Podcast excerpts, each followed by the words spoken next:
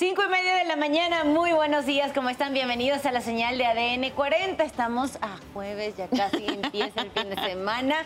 Yo soy Valentina Rodríguez. Y yo soy Mara Durón y queremos invitarlos a amanecer bien informados. Estas son las noticias para despertar.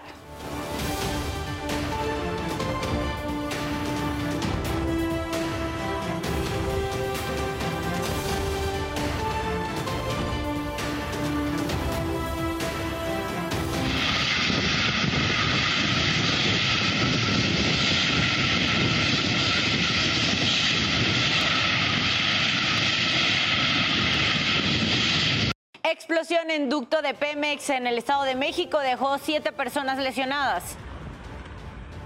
Grupo de madres buscadoras reportan la desaparición de una de sus integrantes, identificada como Yesenia Guadalupe Durazo Cota. Instalaron retén militar en el Popocatépetl para evitar que más gente suba al cráter. La Comisión Permanente emite declaratoria de reforma constitucional de la Ley 3 de 3, que impide ocupar cargos públicos a quienes hayan incurrido en violencia de género o sean deudores alimentarios. Ocurrió un atentado contra policías en Colombia que dejó tres muertos y siete lesionados. No se pierda más adelante la buena noticia del día. Demostraremos otro caso en el que la tecnología y la medicina lograron realizar el primer trasplante de útero. A un mes de esta operación, la mujer que recibió el útero logró embarazarse y el bebé se encuentra muy sano. ¿Y qué pasó durante la madrugada de este jueves? Nos los cuentas tú, Oscar Mendoza. Adelante. Muy buenos días. ¿Qué tal? ¿Cómo están? Muy buenos días, les saludo con mucho gusto. Pues nuevamente la imprudencia de un conductor dejó como resultado un accidente automovilístico. Este ocurrió en el cruce de las calles París y eh, la avenida Paseo de la Reforma aproximadamente a la una y media de la madrugada de este miércoles. El conductor de este vehículo de aplicación de servicio público se pasó aparentemente el semáforo en rojo eh, dos personas resultaron lesionadas, una de ellas una mujer de aproximadamente 25 años y un hombre de 30 años de edad. Al lugar llegaron varias ambulancias eh, particulares, en eh, las cuales fueron llevados a un hospital para su atención de emergencia a estas dos personas. El lugar pues fue acordonado por policías del sector eh, tabacalera, los cuales pues realizaron las labores en este sitio. Al lugar también llegaron bomberos de la Ciudad de México, los cuales rociaron con tierra los líquidos vertidos sobre eh, la carpeta asfáltica para evitar otro probable accidente. Después de alrededor de 45 minutos, la zona fue liberada y fue reabierta a la circulación vehicular. Por lo pronto, pues esto fue parte de lo más importante que ocurrió durante esta noche y madrugada mientras usted dormía. Hasta aquí mi reporte y nos vemos un poquito más adelante. Que tengan excelente mañana. Excelente mañana para ti también, Oscar. Te vemos a las seis y media de la mañana en tu ciudad en tiempo real. Ahora la invitación, como siempre, es a que navegue, a que visite nuestro portal www.adn40.mx. Aquí ya sabe que encontrará información de todo tipo, economía, política, el mundo, entretenimiento, hasta información útil. Si aún no ha salido de casa en este jueves 25 de mayo, le tenemos las recomendaciones viales directamente de la cuenta oficial de Ovial, que en su último reporte de las 5 y 20 de la mañana nos dice que se registra buen avance en eje central Lázaro Cárdenas entre Fray Servando Teresa de Mier hacia la Plaza Garibaldi. También se registra buen avance en Avenida Cuauhtémoc en ambos sentidos entre Viaducto Miguel Alemán y Avenida Chapultepec. Las condiciones climatológicas para el día de hoy no paran las lluvias, por lo menos aquí en la Ciudad de México y en el Estado de México para el día de hoy también se van a esperar fuertes lluvias parecidas a las de ayer, sobre todo por este canal de baja presión que atraviesa todo el territorio nacional. También por la interacción de este sistema frontal más la entrada de humedad del Golfo de México, no solo fuertes lluvias, sino también descargas eléctricas, truenos y posible caída de granizo. Eso para el Estado de México y la Ciudad de México. En el resto del territorio tenemos otros sistemas. Está este canal de baja presión acá en la parte de Baja California y también aquí en la península de Yucatán y en la zona de Chiapas, Oaxaca, por lo que se estarán registrando lluvias también en estas zonas del país. Fuertes tolvaneras o torbellinos para el noreste así que ténganlo en cuenta, de 50 a 70 kilómetros por hora.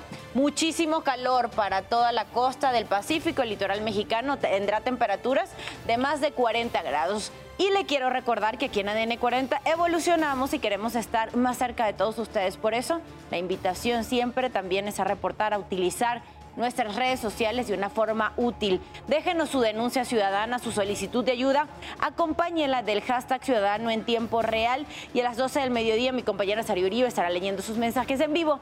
De hecho, en redes sociales, en las de ADN 40, denunciaron a los vecinos de la colonia Adolfo Prieto que estacionan sus automóviles en plena calle. Esto ocurre en la esquina de Parroquia y José Linares en la alcaldía Benito Juárez. Ya sabe, 12 del mediodía sus mensajes en vivo en tiempo real. También en tiempo real vamos a ir a ver cómo se encuentra la Plaza de Santo Domingo en Oaxaca. Así amanece esta zona del territorio nacional a esta hora de la mañana. Y si pasamos al plano internacional, a Italia. Estas son partes de las hermosas postales que nos regala Italia en tiempo real. 5 de la mañana con 36 minutos. Pasamos a nuestro resumen de noticias. Civiles armados y policías estatales se enfrentaron luego de una persecución que terminó en la colonia Patria Nueva en Tuxtla Gutiérrez, Chiapas. La balacera fue a raíz de un reporte por secuestro en el fraccionamiento Jardines del Pedregal. En ese mismo estado se registraron otros dos enfrentamientos, uno en la carretera a Chiapa de Corzo y otro en el tramo Tuxtla-Langostura la cual acudió personal de Guardia Nacional y también de la Sedena. Dos personas, entre ellos un policía, resultaron heridos. Un periodista que reportaba en tiempo real una de las persecuciones quedó en el fuego cruzado. ¿Hay balazos? Hay, hay, hay dos balazos, hay balazos. Vamos, estamos en vivo, estamos en vivo. Tomen sus precauciones, hay balacera aquí. Voy a agachar porque está dura la balacera. Queridos amigos de Rotativo Niña, está viendo la balacera, me quedé atrapado, me quedé atrapado. Este... Estudiantes volvieron a tomar las instalaciones de la preparatoria 3 justo Sierra de la UNAM. Lo hicieron de forma pacífica para pedir justicia para Ietza Abril, quien supuestamente se suicidó por acoso de sus profesores. También solicitan que se atiendan los casos de otras alumnas. Apenas el lunes tomaron las instalaciones y anunciaron un paro de 48 horas. En Puebla se han registrado fuertes vientos que han causado afectaciones a los habitantes. A través de redes sociales difundieron este video que tiene en pantalla. Es un mercado sobre ruedas en Atlisco, en el que los fuertes vientos se ve cómo mueven violentamente las mantas, esparciendo también ceniza que había acumulado. Eh, por esta razón ya las autoridades prohibieron la venta de alimentos en los tianguis.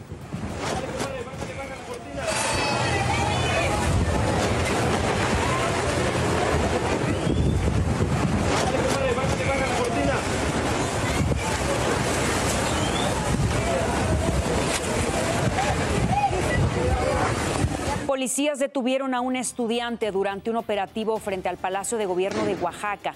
Otros dos resultaron lesionados.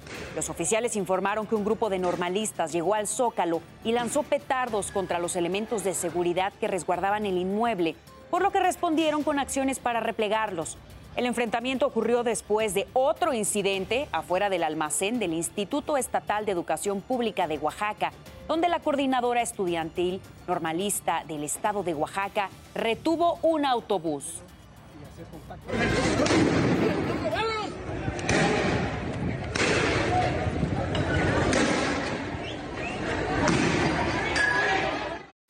5.39 minutos de la mañana pasamos a revisar los asuntos de Urbe. Familiares y amigos despidieron a Patsy Jimena, la estudiante del bachilleres número 2, que murió después de un petardo que le explotara en la cara.